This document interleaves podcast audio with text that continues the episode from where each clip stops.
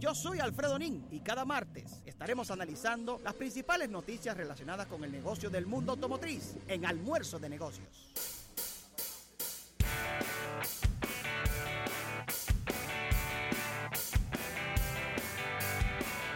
Bien, vamos a dar las gracias a nuestros amigos de Delta Comercial por el auspicio de esta sección manejando los negocios y con un invitado de lujo en el día de hoy. Claro que sí, antes recordar que si ya conoces la campaña de reemplazo de las bolsas de aire Takata, no pongas en riesgo tu vida, la Delta Comercial hace la revisión y el cambio gratis a los vehículos Toyota y Lexus. Entra a www.deltacomercial.com.do o llama al 809-549-5455, extensión 114-121 o desde el interior sin cargos al 809-200-8722 y chequea si tu vehículo está entre los afectados, ya que tu vida depende de ello. Delta Comercial, la garantía de tu inversión, nos presenta justamente el segmento Manejando los Negocios y hoy mi copiloto, eh, que estaremos manejando con cinturón abrochado, es un gran amigo, una persona que es imagen del sector automotriz eh, con su reconocido programa eh, vehículos en la radio y hoy día también un aspirante a la alcaldía de, de, la, de, de Santo Domingo. Del Distrito Nacional. Con, con, Sí. con unas muy buenas eh, propuestas en el tema vehicular o de tránsito.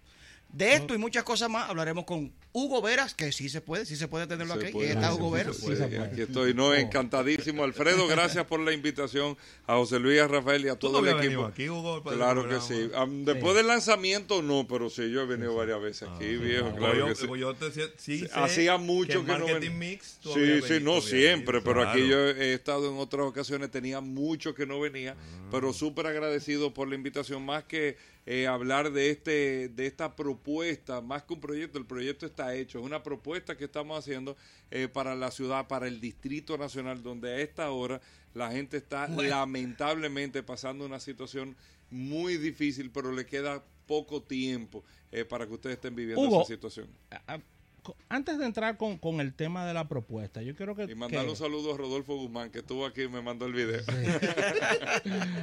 que quería preguntarte sobre la situación actual, porque te hemos dado seguimiento en los diferentes medios, programas que has visitado, te has enfocado mucho en el tema de la gente, y quiero reenfocar un poquito la, la- la pregunta con relación a qué está pasando en la parte comercial y la movilidad.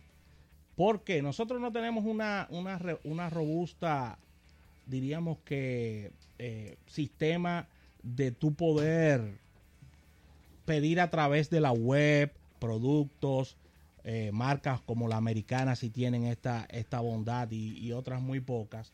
Pero la gente tiene que ir a un sitio a buscar sus productos y no tenemos Sí. y no y no y no tenemos un gran Amazon aquí en República Sí. Dominicana.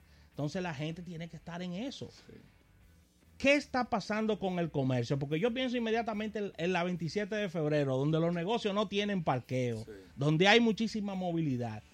¿Qué está ocurriendo con esto en la República Dominicana? Bueno, pero tú lo enfocas en el... en- en la tema parte de planificación, comercial. de planificación. No, ¿qué en, la parte comercial en el sentido de qué está pasando con los comercios. Mucho tránsito, Sí, muchos tapones. muchos tapones, Sí. no tienen parqueo Sí. si no están en una plaza. Mira, yo te voy a explicar, yo te voy a explicar, te lo voy a ramificar. El, y, y vamos a empezar a partir del, del tránsito per se y lo adverso que se hace para el desarrollo económico de una Claro, ciudad. claro, o sea, claro, que lo, vamos, lo vamos a enfocar por ahí, porque cuando tú tienes esa situación, nos vamos al empresario, al pyme o al que tiene una empresa, al que tiene una distribuidora, al que tiene que hacer gestión, al que ofrece servicios de movilidad como los taxistas, por ejemplo, que son eh, eh, base fundamental también de la economía de un país. Ese, es, ese que te moviliza de manera individual, que es el que hace taxi, o el que hace Uber, o el que hace este tipo de Ah, actividad de, la forma que lo hace. ¿Qué sucede? Que ahora mismo con la adversidad que nosotros estamos teniendo y el tiempo que estamos perdiendo con el tema del tránsito, se nos está haciendo mucho más costosa la operación. Yo tengo compañía que me ha dicho, mira Hugo, yo dividía, y ustedes saben mucho de esto, yo dividía la capital, por ejemplo, en cuatro zonas y tenía cuatro supervisores. Hoy yo tengo que tener cinco o seis, para no exagerar Claro. esto. O sea, tienen que eh, eh, Aumentar- aumentar, aumentar la cantidad de personas, un vehículo más, más consumo de combustible, una persona adicional. Y entonces, ¿qué pasa? No puede aumentar el precio y te baja la rentabilidad, empieza a ser menos competitivo, porque por la adversidad que quien te hacía una ruta hoy completa, te la está haciendo, te la, te la hacía ayer completa, hoy te la está haciendo en un 60 o un 70% y se está quedando mucho en, en el proceso. ¿Qué pasa con un taxista? Por ejemplo, con el tema y la actividad económica, y es un reflejo fundamental. Y eso que yo le estoy diciendo, eh, me lo dicen los taxistas de Agoramol, que cuando escucharon el proyecto me dijeron, no, no, no, es que usted no se imagina lo que usted está hablando. Un taxista de Agoramol sale a las cinco y media de la tarde a ofrecer un servicio a cualquier punto del Distrito Nacional y que no hablen de cruzar para aquel lado que no No, cruzan. no ¿eh? cruzan. Te No, lo dicen. O sea, te- o- fíjate que uno como ciudadano pierde la libertad de movilizarse porque dependiendo de la zona te dicen no por la adversidad del tránsito también. Un taxista que sale a las cinco y media de Ágora Mall retorna a las 8 de la noche. Léase, Mi en dos horas y media solamente pudo producir 250 Y son 10 pesos kilómetros. y se gastó 150 en, En 10 combustible. Está siendo menos efectivo y lamentablemente con el mismo ingreso, o sea, la rentabilidad le está bajando. ¿Qué ha sucedido con la industria automotriz? Que yo se lo he explicado y lo hemos socializado tanto con los concesionarios como con los dealers. Es que está dejando de ser divertido comprar un carro, está dejando de ser atractivo comprar un vehículo Sí. y eso está afectando porque ¿qué te dice la gente? Tú te vas a comprar un carro, mierda, qué chulo. Tú te vas a comprar un carro hoy. Oye, sí, con esto está, pero imagínate, viejo, ¿tú entiendes? O sea, o sea no es Los divertido. millennials lo están viendo diferente. Pa' que están me lo choquen. diciendo, yo no voy a agarrar un millón de pesos y lo voy a invertir en un vehículo cuando no tengo probablemente dónde estacionarme, dependiendo de dónde vivo. Tengo que los gastos y los costos que implica mantener un vehículo, pero al mismo tiempo decir, ajá, y yo voy a andar preso, agarrado del Cogiendo. No, lucha. yo me monto en un Uber No, y sigo trabajando y y, atrás. Entonces, Sí. esa adverti- eh, toda esa adversidad te la da el tránsito, aparte de entonces que nosotros como ciudadanos que tenemos razón, eh, tú estás viviendo una situación de pánico que si en tu residencial o en la zona donde tú vives se va a invertir para construir un centro, una plaza o lo que sea, un edificio o un hotel, tú en vez de verlo esto como bien, mira, estamos creciendo, ¿no? eso me- se me va a valorizar el territorio. No, tú lo que haces es que haces un piquete y, e impides ese Claro. crecimiento, que fue lo que pasó en la. Lincoln En con, el Hard Rock. con el Hard O sea, con el Hard Rock, los vecinos se pusieron en una situación. Lo tumbaron. Y oye, y era entendible, o sea, era una situación de que hoy no se puede transitar.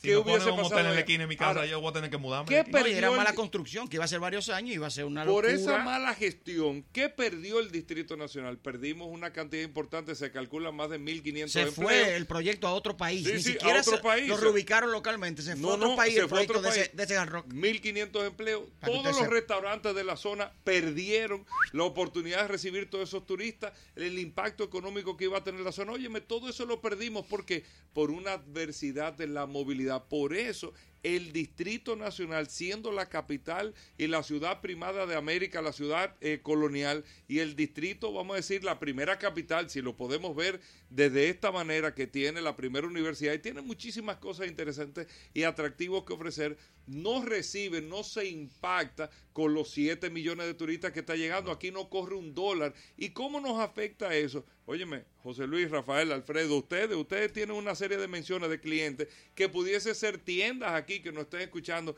que Sí. pudiese ser más restaurantes que estuvieran aquí, porque se le mete una dinámica de negocio, de comercio, que lógicamente te va creando un dinamismo Claro, comercial. es atractivo. Todo eso se desglosa del tránsito y del flujo. Cuando tú tienes en tu cuerpo un problema de circulación en tu sangre, no importa cómo tú te alimentes, no importa los ejercicios que tú hagas, tus órganos están colapsando, tú lo que vas a tener un infarto en un momento. Si tú no resuelves el problema del flujo, tú no haces nada, que es lo que yo explico con la ciudad, no hacen nada, ni hablando de seguridad, ni hablando de cultura, ni hablando de deporte, ni hablando de basura, porque tienes un problema de circulación. Claro. Tienes que resolver la circulación para entonces empezar a buscar salud. Hugo, Sí. esto es un problema. Aunque a nivel mundial existe, pero muchos países, por no decir todo, ya lo están enfrentando aquí. Falta mucho. depende en qué porcentaje de educación y de planificación. ¿Cómo tú ves el tema? Porque para mí, a veces tú vas en las calles y tú entiendes que el tráfico no está fluyendo y cuando tú llegas al que se supone que es el punto de cierre de la vía, son dos gente que andan afuera del ritmo de, de la, Claro. de lo que es el tránsito. O sea, Sí, la sí, gente perdida en el celular, gente que no sabe manejar. eh, es un tema de educación y también de planificación. Cómo se prepara una gente para tener un guía y salir a la calle a manejar. Aquí hay una disparidad en el ritmo de andar. Sí, sí, sí. Impresionante. En las carreteras no existe que el carril izquierdo sea de tal velocidad, el del centro otro, otro. Entonces, hay un tema de educación y creo que ahí mismo viene la planificación. ¿Cómo viene eso en tu, en tu son, propuesta? son, mul- son varios factores, vamos a decirlo así. Hay un tema que lo que nos compete a nosotros, a la alcaldía del distrito, del Distrito Nacional, y por eso nosotros no hablamos de transporte, solamente hablamos de tránsito. Tránsito, Porque tránsito. el transporte depende ya de otra institución, Sí. del cual tú no es que te haces el loco, tú sigues siendo Claro. gestor, pero no está en tus manos la decisión. Pero La tú les recomiendas, te La a decisión ellos. está con nosotros con el tema eh, del tránsito y el manejo de los flujos. ¿Qué ha sucedido en República Dominicana? Y para que te voy a dar dos puntos básicos. Uno, que es el más corto, que es el siguiente. Aquí se va a construir. Nosotros tenemos un centro comercial espectacular cerca de aquí donde está la emisora. Sí. Tenemos esta planta, que un saludo a don Dani, a don, Lu- a don Luis García, a todos. Tenemos esta planta Teleradio América. Esto empezó como una casa, y no lo estoy diciendo como crítica, sino como una realidad. Esto empezó como una casa y mira por dónde vamos. Aquí, hoy en día, hoy todavía las autoridades de la ciudad se resisten a entender que las cosas van cambiando y van evolucionando. Y no entiendo la resistencia. ¿En qué sentido? Tú para hacer una construcción, tú necesitas un estudio de suelo. Eso, eso es importante. Tú necesitas un estudio medioambiental si no te dan un permiso. Y el estudio de movilidad, eso no existe, existe. en la República Dominicana. O sea, ese es un problema base fundamental, que tú tienes que detenerlo ya. O sea, eso es planificación. Eso es parte de la planificación. Tú vas a hacer, tú puedes hacer una, no es que tú vas a limitar, tú vas a hacer el hotel en esta esquina, tú lo puedes hacer, todo se puede hacer, todo en la vida se puede hacer ahora. Para tú hacer ese hotel, usted ese es su proyecto, el estudio de movilidad que le dice, ah, tengo que hacer un túnel aquí, tengo que hacer un elevado aquí y tengo que construir cambiar- esta zona. Y tanto parqueo. Eh, eh, esto aquí, entonces, tanto parqueo también, entonces, porque no, se construyen todo torres, se construye eso, todo y sin eso, parqueo. Y eso Lo tú lo haces tú. como, y eso tú lo haces como, lo hace el que está gestionando el proyecto, no la autoridad. Exacto. O sea, tú para permitir que se haga eso, tú tienes que darme la gestión. de- ¿Se hizo con el centro comercial que tenemos aquí en la esquina? No se hizo. Entonces, ¿qué pasa?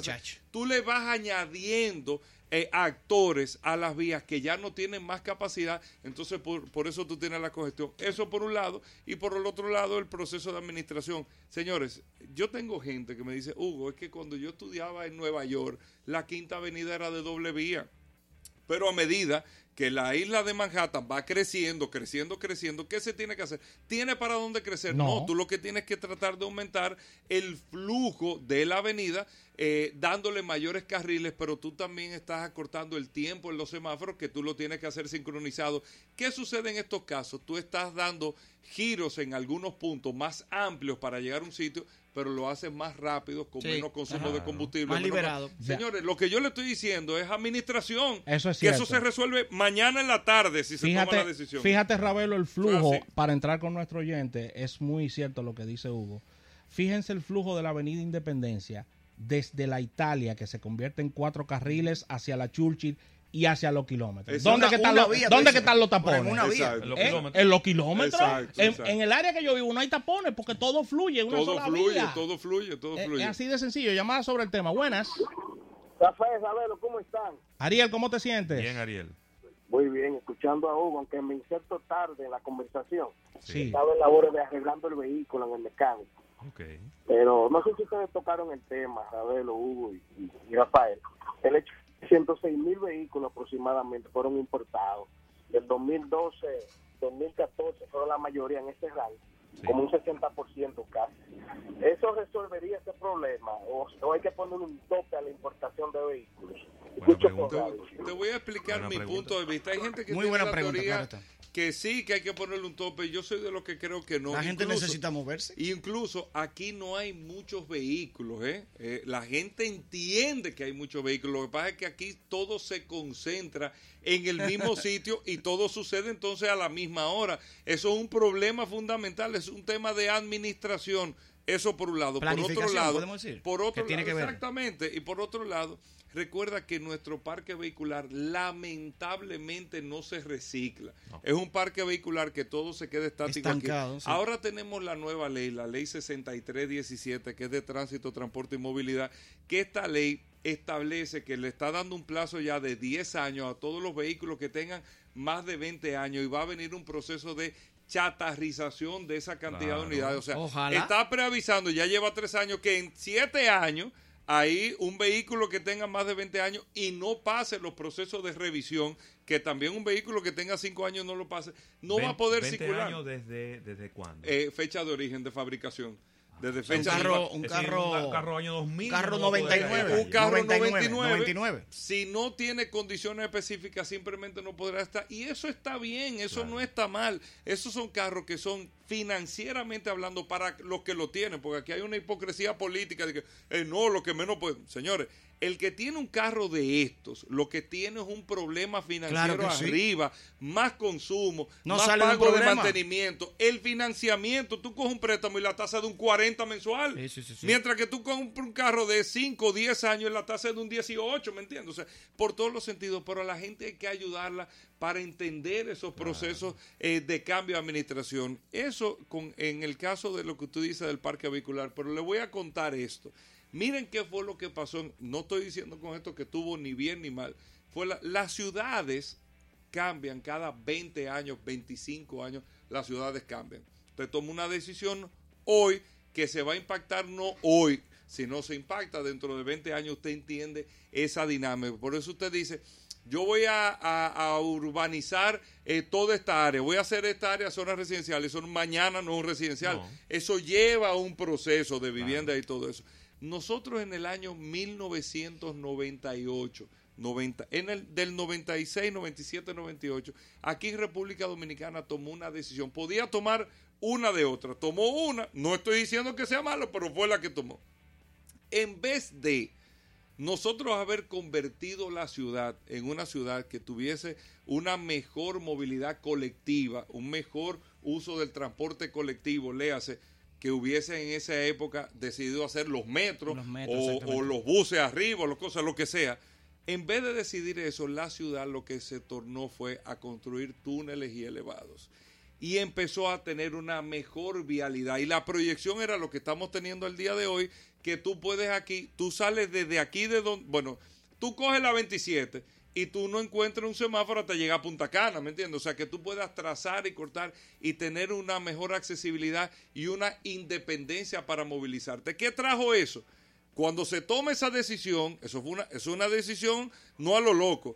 También en el 1998 empieza la feria de vehículos que empezó con la Autoferia Popular. Fue la primera feria de vehículos que se hizo en República Dominicana y donde se cambió el sistema financiero aquí. Claro. Antes para tú comprar un carro, tú tenías que ir con una carpeta, eh, hasta con un seguro de vida, para tú ir a comprar un carro. O lo compraba al cacarazo, Al cacarazo. como dicen, o tú tenías que, eh, esto era un expediente que había que hacerte. Y en el 98, yo recuerdo perfectamente, tú lo recuerdas Alfredo perfectamente, que en el 98 las ferias de banco fueron las que te dice y te lleva tu carro el mismo día. La gente casi se desmaya. ¿Cómo el mismo día?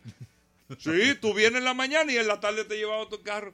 Y ahí cambió el esquema. Claro. Y el sistema te dijo, mira papá, no es el transporte colectivo, es el transporte individual, que es lo que estamos viendo en el día de hoy, 20 años después, donde la gente necesita por obligatoriedad en ciudades como las nuestras, como el Distrito Nacional, tener un automóvil de manera individual, Claro. porque lamentablemente no tienes un servicio de transporte colectivo que sea efectivo o que te conecte con la ciudad. Bien planificado Entonces, no está, exactamente. No, entonces cuando te sucede eso, tú tienes que, sobre la base de lo que tienes, sin hablarle con fantasía, y la gente lo que necesita es respuesta, empezar entonces a administrar el parque vehicular y las vías que tú tienes, que por eso fue que hicimos el proyecto y presentamos sustentado técnicamente y lo subimos al internet. Sí. Nosotros no solamente presentamos el proyecto, o sea, el producto terminado, ahí está la receta también, porque es eh, una propuesta que es rápida, económica y de implementación inmediata. Y por eso estamos tomando la decisión de la participación. O sea, ya nuestras autoridades y nosotros no podemos aceptar y no nos podemos resistir tampoco a la transformación y el cambio que necesita nuestra ciudad para nosotros poder ser mucho más competitivos. No entiendo, señores. Hoy es el día. Ustedes recuerdan, si ustedes buscan un Toyota Corolla del 80, ¿ok? Y usted busca un Toyota Corolla del día de hoy, parece que el Toyota Corolla de hoy es una jipeta delante del Toyota Corolla del 80. Entonces decía, vea, que ¿cómo la gente se metía en ese carro? Era un carro mucho El más carro pequeño. creció, más sin embargo, la legislación que nosotros tenemos de la ciudad para el tema de los parqueos es del 70. Es del 70. Por eso es que tú parqueas dos jipetas la no puedes abrir puerta. Dos jipetas no, tú te parqueas una bicicleta y, y te, te hace difícil apiarte de la bicicleta, ¿entiendes? Porque nos resistimos a esa administración, señor, y las leyes o las decisiones o todo eso es dinámico. O sea, tú, ustedes mismos hacen Y este que es lo que yo programa. te dije, y hay otros países que vienen implementando esos cambios. Óyeme, a- ustedes hacen otro programa y tú dices, espérate, los jueves yo le tengo que dar más tiempo a esto. Hoy es martes, eh, viene Alfredo, tengo que hacer. Tú Claro. tienes que administrar, ser dinámico y así tú puedes tener mejores soluciones. Totalmente. Excelente. Con relación, Hugo, a los planes, ya entrando en la, en la planificación que se ha, que se ha concebido, ¿cuál sería quizás la- las directrices, los puntos a atacar en una gestión tuya? Te explico, nosotros hicimos una presentación eh, de seis ejes fundamentales. Aquí hay mucha gente y me siento muy bien porque están hablando de ejes y de verdad, por eso nosotros lo socializamos en la página. Han hablado del tema de la movilidad también, del tránsito que antes, no se tocaba. Entonces, estamos logrando cambiar eh, e involucrar a la gente en la participación. El eje número uno es la movilidad, por lo que te explicaba. Está el, el segundo eje que es el tema de la seguridad. No tienen necesariamente estos ejes que eh, tienen, eh, tienen que ir... eh, De la mano, o eh, actuar tienen que ir uno detrás de otro. Pero está el tema de la seguridad ciudadana, que ya nosotros tenemos el proyecto terminado. Va a ser cuando ustedes lo conozcan. eh, eh, nosotros no estamos trabajando para que ustedes sepan, y a los amigos oyentes de Almuerzo de Negocios, no, no estamos trabajando a lo loco, ni estamos haciendo promesas de nada. Nosotros estamos haciendo compromiso con lo que estamos presentando planteamiento. para que ustedes entiendan, cuando nosotros presentemos el plan de seguridad ciudadana, ya yo tengo en mis manos y tenemos el proyecto terminado, yo sé hasta cuántos postes de luz hay en el Distrito Nacional.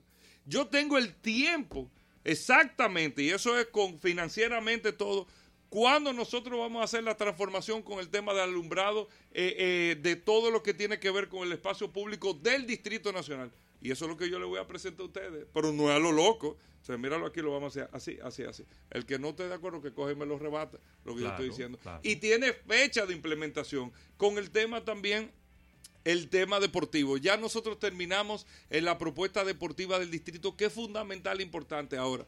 Nos reunimos con la gente que sabe del deporte, estamos llamando a gente que eh, luego de que nosotros presentamos, lógicamente, que nos participe con ideas, que se involucre con Claro. proyectos, no diga, mira Hugo, esto, aquello, lo otro, y ahí que tenemos, y ahí fue, yo me reí mucho, porque ahí me dijeron uno, ve acá, pues usted es un político como raro, pues usted le dice que no a la gente, digo, no, no es que yo te esté diciendo que no, lo que pasa es que me estás proponiendo un polideportivo que yo no lo puedo hacer.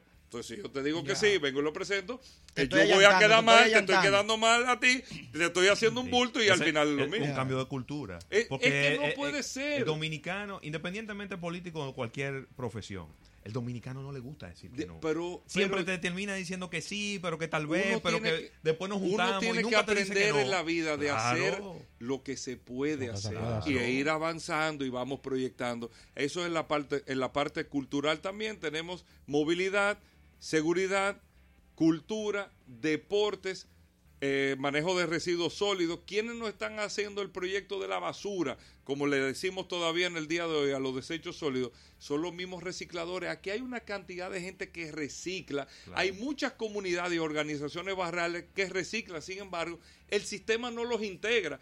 Esos son los que conocen realmente los sistemas de cómo se comporta el, el desecho, la basura del dominicano, porque la viven el día a día, cómo no los integra. Esos son, junto a unos técnicos locales que nosotros tenemos, que están haciendo todo el plan de reciclaje. Lo que yo le voy a presentar no es de Hugo, ¿eh? es de los actores del área. Ustedes saben por qué lo estamos haciendo así, terminando con Ciudad Inteligente, que es un concepto interesantísimo. Incluso a final de noviembre me invitaron a un congreso de este tema de ciudad inteligente, que es la integración, señores. Miren esta cabina, ustedes tienen todo tecnología. En la misma cabina integraron la tecnología. Ahora ustedes están en podcast, ustedes están haciendo una serie de cosas y ¿qué tienen? Mucho mayor efectividad y eficiencia con el trabajo que hacen almuerzo de negocio. Y eso es lo que nosotros estamos haciendo con la ciudad. Esta es una ciudad totalmente análoga y adversa, donde usted no se puede comunicar. Y eso no es un tema de una aplicación, ¿eh? para que estemos claros. eso no es eh, Wi-Fi aplicación. No se trata de eso. Entonces, ¿qué estamos eh, eh, haciendo al final? Alfredo, Rafael, José Luis y a todos los amigos oyentes de almuerzo de negocios, nosotros le estamos haciendo a ustedes le estamos haciendo un proyecto real, tangible de ciudad. Ustedes van a saber, eh, Hugo Veras como proyecto a la alcaldía del Distrito Nacional, eh, para dónde vamos. Ustedes van a saber cómo van a suceder las cosas. Ustedes van a poder analizar perfectamente qué es y cómo es que va a ser cada uno de estos pasos y se van a dar cuenta que se puede hacer. Por eso nosotros estamos llamando a la gente a que se involucre y participe. Tengo una página de internet, hugoveras.com. Hemos creado un movimiento que se llama Se Puede Santo Domingo también, que es un movimiento social. O sea, para que la gente pueda participar, porque solo juntos es que puede, se pueden hacer esos cambios. Las cosas en la vida las cosas no se hacen solas, las cosas hay que hacerlas. Hugo, quiero insistir en la parte comercial, sabes que es quizás la parte no, por lo, supuesto. de lo más fuerte. El ordenamiento de la ciudad con relación a los comercios. Es decir, yo soy Rafael Fernández y a mí me dio que en, que en esta esquina aquí yo voy a poner un restaurante, yo no tengo parqueo, esto está lleno de residenciales y que sea lo que Dios quiera. En la y, que sea, de y que sea lo que Dios quiera. En la acera. ¿Qué, ¿Qué, hará una gestión tuya en cuanto mira, a eso? Mira, nosotros no podemos Importantísimo, ser, ¿eh? nosotros no podemos ser eh, sumamente. Eh, ¿cómo? Pero quiero decir con una palabra que no salga descompuesta, no podemos ser políticos. Eh, ¿En qué sentido? En decir eh, o a lo loco. Lo vamos a quitar todito, no, ya están ahí. Claro. Son y vamos a estar claros, o sea, te dan un dinamismo eh, comercial, generan una serie de empleos, es parte de la actividad económica. Ya el error se cometió. Entonces ya no podemos que son demasiados errores. Exacto. Entonces lo que tenemos es que tratar, pero los restaurantes, así mismo como los centros escolares y todo, aquí, es más, aquí se Exacto. hace de todo Los donde colegios. le da la bendita gana a Sí, quien sea. Lamentablemente. Oye, esa oye, es la realidad. Lo acaba de decir, los centros, pero dime de los centros No, pero eso es la realidad. la hora de entrada Oye, y salir de pero los eso es la colegios. realidad. Los colegios Señores, están adentro de las comunidades. Es una locura. Sin ningún tipo Sin de pero, planificación. pero te voy a pero te voy a explicar pero para volver a los restaurantes para que usted vea que es un problema de todos ¿eh? o sea todos somos actores todos somos responsables de esta situación y lamentablemente la autoridad es la mayor responsable que da la permisología para que este desorden y este desastre pase. Exactamente. ¿Cuál, ¿Qué vamos a hacer? Yo se lo dije, mira, yo tengo un problema con un restaurante del casillo. Mira, viejo. Ah, no, cuando tú llegas, no, no, no, viejo, no, no, tu, tu, tu negocio sigue igual. Ahora, tú puedes estar seguro que cuando nosotros lleguemos, porque tú vas a estar ahí también, porque yo te necesito a ti, cuando nosotros lleguemos, tú lo que vas a tener es una regla aquí y un orden. Porque ya yo no te puedo pedir a tu restaurante que haga un parqueo porque te lo permitieron. Tú tienes 32 mesas. Yo se la conté, 32 mesas y un parqueo. O sea, eh, o sea ni el chef tuyo tiene parqueo. Entonces tú No, me estás él. impactando toda la que hay aquí. Entonces, ¿qué hacer? Los restaurantes, como todos esos negocios, no pueden hacerse la vista gorda de su responsabilidad comunitaria. ¿quién tiene Entonces- que, perdón, perdóname, Sí, sí. quién tiene que controlar eso? O sea, existe una El entidad- ayuntamiento. ¿Quién tiene que hacerlo? Porque Alfredito, está- el ayuntamiento. Está suelta. Alfredo, este es el gobierno. Esto es un suelta, ayuntamiento o sea. es un gobierno de una ciudad. Sí, un alcalde es quien gobierna la ciudad. No sucede. Oye, para que tú sepas, cualquier cosa que pase en la ciudad depende del alcalde. Exacta. Cualquier cosa. Cualquier No, que, cosa. ojo, de seguridad. De, yo no sé si tú sabías, o sea, oigan esto, a- amigos oyentes, y esto No lo digo en son de criticar a nadie, es para que ustedes entiendan las responsabilidades y aprendamos a exigir, ¿eh? Y sepamos lo que nosotros tenemos en las manos. Aquí hubo una crisis de agua. ¿Tú sabes quién preside el consejo de la casa? Es el alcalde. Claro. Sí. Aquí nunca se ha hablado de agua. No, Aquí nunca se ha hablado de agua. preocupante. Es la ciudad, es que la, La gente ciudad. ve- la Es gente que es eso. Óyeme, que la gente aquí ve no al alcalde como el individuo que recoge la basura. No, no, no, el Sí, es alcalde así, es la el- el no, no, pero alcalde- Hugo, el- lo que dice Sí, es que la eso- Eso es lo que percepción siempre se ha vendido. Entonces, desde El que vemos un chin de basura acumulado en una Oye, esquina, de una vez decimos, el alcalde está haciendo un trabajo". alcalde, el alcalde lo que tiene es que ser un gestor, un trabajador. Yo he demostrado en mi vida, en, a lo largo de toda mi vida, yo lo único que he hecho es trabajar y fajarme a trabajar para lograr las cosas. Indistintamente, no, que mira, con una teoría, no, no, ¿qué es lo que hay que hacer?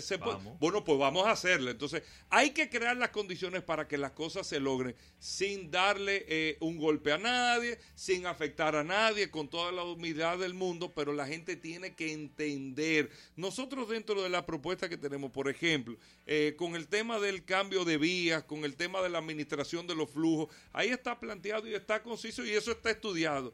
Los vehículos pesados, los vehículos comerciales y pesados, para mayor beneficio del comercio, tienen que estar en las noches, de las 10 de la noche a las 6 de la mañana. ¿Qué sucede? Los estudios nosotros tenemos un furgón, para que tú sepas. Si entra a la ciudad, solamente puede dar un viaje. Para llevar un furgón a este supermercado y volver a recargar, solamente un viaje. Una ciudad o un distrito nacional que tú lo cruces en 10 minutos. Pero en el día tú solamente puedes dar viaje. Es adverso para el comercio, mayor consumo, más eh, deterioro de las piezas, de las partes, menos efectividad, mayores No, costos afecta al operativos. resto del tránsito. Todo, viejo. plus Un furgón. que está afectando a la comunidad. Un o sea, para se- moverse entre todo este tránsito es un lío. se está haciendo adverso. Entonces nosotros, los vehículos pesados de 10 de la noche a 6 de la mañana, ¿qué sucedió con esto? Tuvimos la reacción de un grupo de comerciantes, nos sentamos, pero ¿qué fue lo que nos dijeron? Mira, no es que no estamos de acuerdo, tenemos que hacer algo. Pero ¿qué es horario? Entonces vamos a buscar la vuelta aquí. Vamos a buscar la vuelta, pero eso, yo se lo dije, eso va, ¿eh? O sea, ¿ustedes están conscientes que tiene que ser otro horario? Sí. Lo que la hora, entonces vamos a buscar, vamos a consensuarlo aquí. Claro, lo porque mejor no ustedes es son 10 de la actores. noche. O, o si tú quieres que sea a las 6 de la 9. tarde. No, no, si tú No quieres sé. que sea a las 9, a las Sí. 9. Si tú quieres que sea esta hora, pero vamos a buscar la vuelta. Le estamos buscando la vuelta a los vehículos de construcción, pero esto tiene que organizarse y todos tenemos que poner de nuestra parte para eso. Y tú verás que lo vamos a hacer y lo vamos a hacer muy bien y la gente se va a dar cuenta que las cosas se pueden hacer. Hugo, ¿por qué tenemos 30 años con semáforos que manejamos por pedacitos? Es decir, estoy en la Isabel Aguilar con 27, me dio verde. Llegué a la Junta Rojo. Central Electoral, está rojo. Pasé a las Fuerzas Armadas y está rojo. Entonces, después, es de Explícame. pedacito en pedacito. O sea, no hay una forma de coordinar eso. Sí, eso es el tema de la sincronización de los semáforos, que no tiene que ver ni siquiera con semáforo inteligente. ¿eh? Semáforo inteligente es otra cosa. Aquí no venden semáforo inteligente de que lo que tienen los numeritos que cambiaban. Claro, es un disparate, la es un cronómetro. Eh, es un se- que eran 100 y nada más quedan como dos. es la sincronización de los semáforos. Que yo te digo, yo entiendo, no para criticar, yo entiendo que eso es parte de la resistencia de los mismos que tal vez que tienen que tomar esa decisión, que se resisten a, a- a escuchar o a que tú me estás diciendo como que tú sabes de eso y yo no. Por eso tú entiendes, Eh, porque eso no tiene otra explicación. O sea, Siempre- eso no tiene otra explicación. Siempre lo hemos hecho así. ¿Y, Y eso, además, esta gente no saben de eso. Eso, eso es, porque como yo te acabo de decir, o sea, cuando tú no exiges en una, en una ciudad que tiene un problema demográfico tan fuerte en términos de personas y de vehículos también y todo, y por el kilómetro cuadrado, y cuando tú no exiges, ni siquiera haces un estudio de movilidad aquí, entonces tú, tú te das cuenta que es una resistencia que hay. Llamada sobre el tema. Buenas. Buenas tardes, soy Alberto Larancuen de La Feria. Hey, Hola, Alberto, Alberto. ¿cómo tú estás? Eh, gracias por la oportunidad. Eh, un abrazo para Hugo. Sí. Gracias, Alberto. Él, él no me conoce, pero él me vio chiquito. Yo tengo 61 años, no importa. este, Hugo, quiero preguntarte algo. O, o- a un comentario, a ver. Tú sabes que el problema de muchos conductores en la República Dominicana reside en la agresividad. Entonces, ¿qué tú planteas para bajar la agresividad en el tránsito? Porque, por ejemplo, si yo ando con prisa y no respeto la ley, yo me subo a la acera, ando en vía contraria y otras violaciones. ¿qué tú has pensado en términos de agresividad para que las leyes puedan ser eh, más aplicables y más cumplidas? Hugo, te agradezco la intención y que tengas feliz tarde y te escucho en el aire. Gracias, Alberto. Mira, Interesante, eh, te ¿no? voy a hablar el tema de la Eso se da a la que gente tú- que ya porque Sí, el sí, tránsito es insoportable. Porque tú te estresas, Viejo. eh, te suben los niveles eh, de estrés, lamentablemente, por la situación que tú tienes adversa, de que tú ves, por a mí me pasó esta mañana, un señor al lado, yo nunca lo había visto y te- se lo juro, mira, yo le iba a tirar una foto, y dije, dame a tirar una foto para no estar bregando, eh, que el tipo se durmió, el tipo se durmió. Por eso, yo hasta un tweet subí, porque yo estaba desesperado en el tapón. Eso, eso, eso te, está, Claro, te, te va Te crea ansiedad, te crea Eso, Alberto, junto a que, que tú acabas de decir algo muy cierto, y por eso nosotros tenemos que tener también un poco de paciencia con la ley, la ley 6317, que establece ya el régimen de consecuencia, el proceso de la multa. Cuando se establezca y se implemente el sistema de multa que se está eh, eh, proyectando con el tema de los radares dentro de la ciudad, la fotografía, todo, que la gente multa por tocar bocina. Aquí la que, gente. que no la gente empiece, Tú Alfredo, ves que tú estás. Tú eres el, el carro 11 del semáforo. Sí. El que está adelante no oye tu bocina, viejo. Yo no tengo la culpa que yo tenga nueve carros. Sí, sí, sí. Es desesperante. Entonces, la pregunta del amigo, que la gente se pone agresivo, es que la Son educación de la gente. Una serie de factores, sí. Entonces, pero cuando tú empiezas a establecer la multa y cuando la gente vea que es una multa que es lesiva a su bolsillo, que ahora se establece que es un salario mínimo, pero hay unos reglamentos que se están estableciendo para que sea el 50% de ese salario, eh, que son 5 mil pesos. Cuando a ti te pongan una multa de 5 mil y tú tengas que pagarla y Son que eso esté entrelazado realmente Oye. con otro sistema, ahí tú vas a cambiar. Señores, Vas a cambiar siempre decimos lo mismo, pero tengo que repetirlo. Cuando uno viaja, Tú que cambias. ve lo que pasa afuera,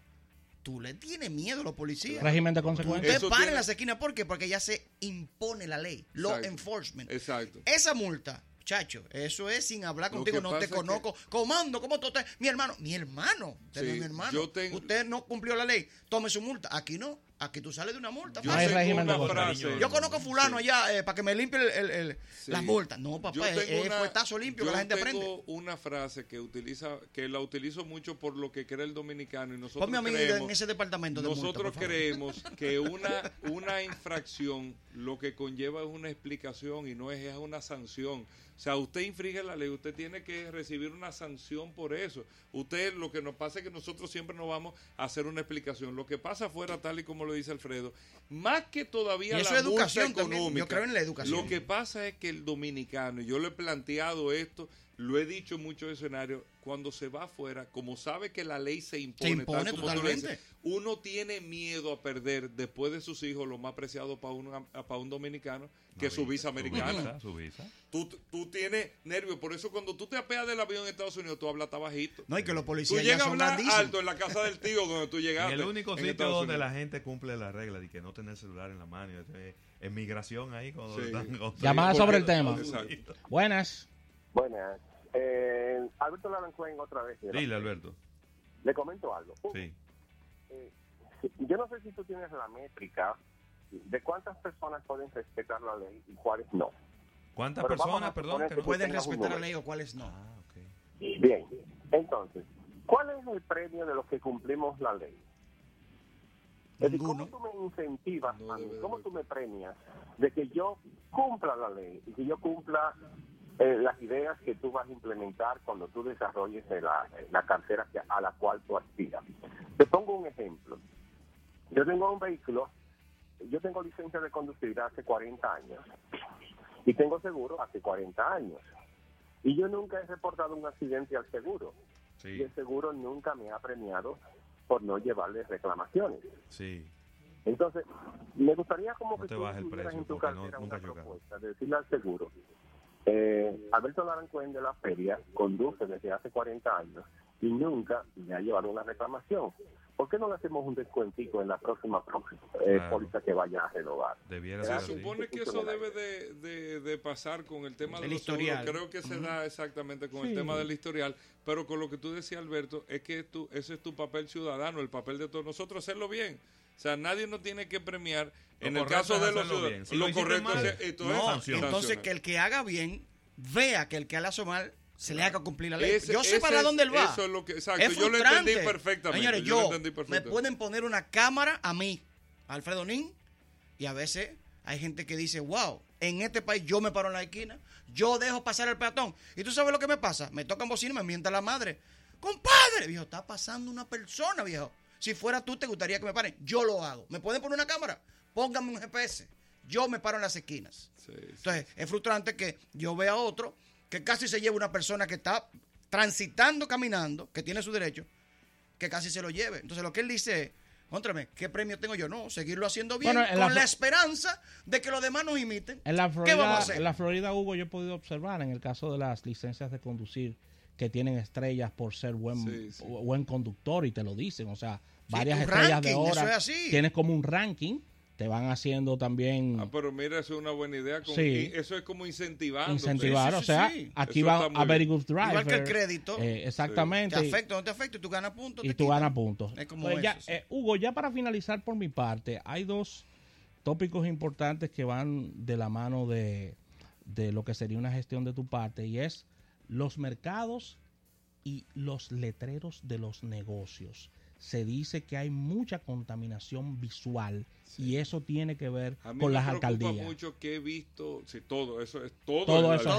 todo, eso es la alcaldía, los Exacto. mercados el tema de los letreros. He visto Y las señalizaciones viales. todo eso, Todo en la eso, todo estamos eso, pobres. todo eso en la alcaldía, todo eso. Y las la rayas blancas de las calles también. Sigan preguntándolo todo. Está tan cara la pintura, está tan cara la pintura que no hay raya blanca. en- Todo eso en la alcaldía, otra- mira, te eh, voy a la hablar- gente anda como si nada, pero no sabe para dónde va porque no hay, no hay señalización. Te voy a hablar del tema de los mercados. Eh, yo, este- yo he ido tres veces ya al mercado nuevo, que es el mercado más importante de la República Dominicana. Eh, el mercado nuevo yo no lo conocía. eh. Yo por eh, ahora con este proyecto de la alcaldía del distrito yo lo estoy conociendo todo y estoy integrando, involucrando a todos los actores. Y se lo digo, yo voy muy claro al mercado. Señores, no es que vengan a votar por mí, yo no ando tirándome una foto aquí ni nada de eso. Y de verdad, o sea, no ando con eso. Yo lo que necesito es conocer esto y que ustedes, que son los que están aquí, porque yo probablemente no voy a venir nunca, si no he venido ahora con la edad que tengo a comprar, no voy a, no voy a volver aquí, pero la dinámica del comercio que se hay para compra y venta de aquí es muy importante, eso es lo que abastece el país entero, el mercado nuevo de aquí, de Villa Agrícola, sí, para sí, que sí, ustedes sepan esto. Y con ellos es que nosotros estamos gestionando, pero ellos mismos, buscándose entre toditos ellos, con todas las asociaciones, me estoy reuniendo uno a uno, se lo digo, aquí nadie se entiende, pero dime la solución. O sea, explícame, los problemas los conocemos toditos. O sea, yo me paro aquí afuera y yo te puedo identificar sin haber venido nunca 15 problemas. No lo hay. tenemos muy presentes, los problemas. problema- créeme que sí. problema La solución. La solución. Entonces, la dinámica ha sido tan interesante que lo que hemos logrado, mire, mira Hugo, esto se resuelve con esto. Aquí, usted sabe por qué esto siempre eh, está enlodado y aquí han asfaltado y siempre se desbarata. Es porque aquí esto está tapado, porque una vez, oye, el tipo tiene la solución y el tipo conoce Y el lo problema. sabe, y lo sabe, Entonces, ¿qué exactamente. Pasa? Que va gente de fuera. Vaya, quieren privar ingenio, le dan un paño con pata y vuelve el mismo tema. Integra a la gente a la misma solución, a esos comerciantes que no están pidiendo nada más que todo. Que los mercados, para que ustedes sepan esto, a los mercados no hay que darle un centavo porque son autosuficientes en los arbitrios que se reciben, principalmente el mercado nuevo. Son decenas de millones de pesos que genera el mercado nuevo. Entonces, si sabemos utilizar mejor, no estoy diciendo que está pasando nada con los recursos, sino si sabemos eficientizar mejor, si sabemos invertir exactamente recursos con la participación de todos, ustedes van como las cosas serán Date, diferentes. date una vuelta, Hugo, por el de Honduras. Muchas improvisaciones de talleres mecánicos ahí en la calle. Y No, no, eso prácticamente eso, es una completo. Mira, eso es una locura, ¿eh? Yo- o sea, ¿eh? Ustedes tienen que ver, yo que monto bicicleta y ruedo bastante, aquí hay mucha, mucha gente que vive entre la basura, entre el mal olor. Pero te estoy hablando Sí, de cantidad de gente. y Yo digo, pero ¿cómo lo hacen? Como no y se no imaginan. estoy hablando de que yo monto en el higüero, No, que no, ahí está como el vertedero. No, estoy hablando del Y- país completo. Y con relación a los letreros, Hugo, Solamente quiero participando es que nosotros podemos generar un cambio. ¿eh? No es, eh, o- si nos quedamos criticando solamente, bueno, Sí. ahí es un ejercicio tal vez de desahogo. ¿no? Es que con los Eh, letreros, con los letreros Hugo. son eh, eh, permisos, viejo. Tú eso lo- está- o los letreros, ¿tú los permites o no lo permites? Eso no, eso no hay que darle una una fórmula mágica. O tú lo permites o no lo permites. Eso es contaminación. Aquí están volviendo otra vez, no sé si ustedes lo vieron, hasta los saquitos, los, los letreros que se veían antes. Eh, ¿Los y, lo- y los guinda guinda en los palos de luz. Búsquenlo. Pero lo habían quitado. Ya Pero ya búsquenlo, búsquenlo. Vayan a la Sí, son por ejemplo. Yo me sorprendí cuando vi Saco. 500 letreros de negocios importantes aquí, letreros enganchados en palo de luz ya. Entonces, Hugo, búsquenlo. Hay, hay una de, de la parte de la, pro- de ¿Tú lo permites o no lo permites? Eso no tiene Tan otra explicación. Y el que lo De hizo sin permiso, pártelo. de la propuesta de tránsito que, que tú presentaste, eh, hay muchas cosas que se explican por sí solas, es decir, poner de una, vi- de Sí, una sola vía sí. grandes avenidas y demás.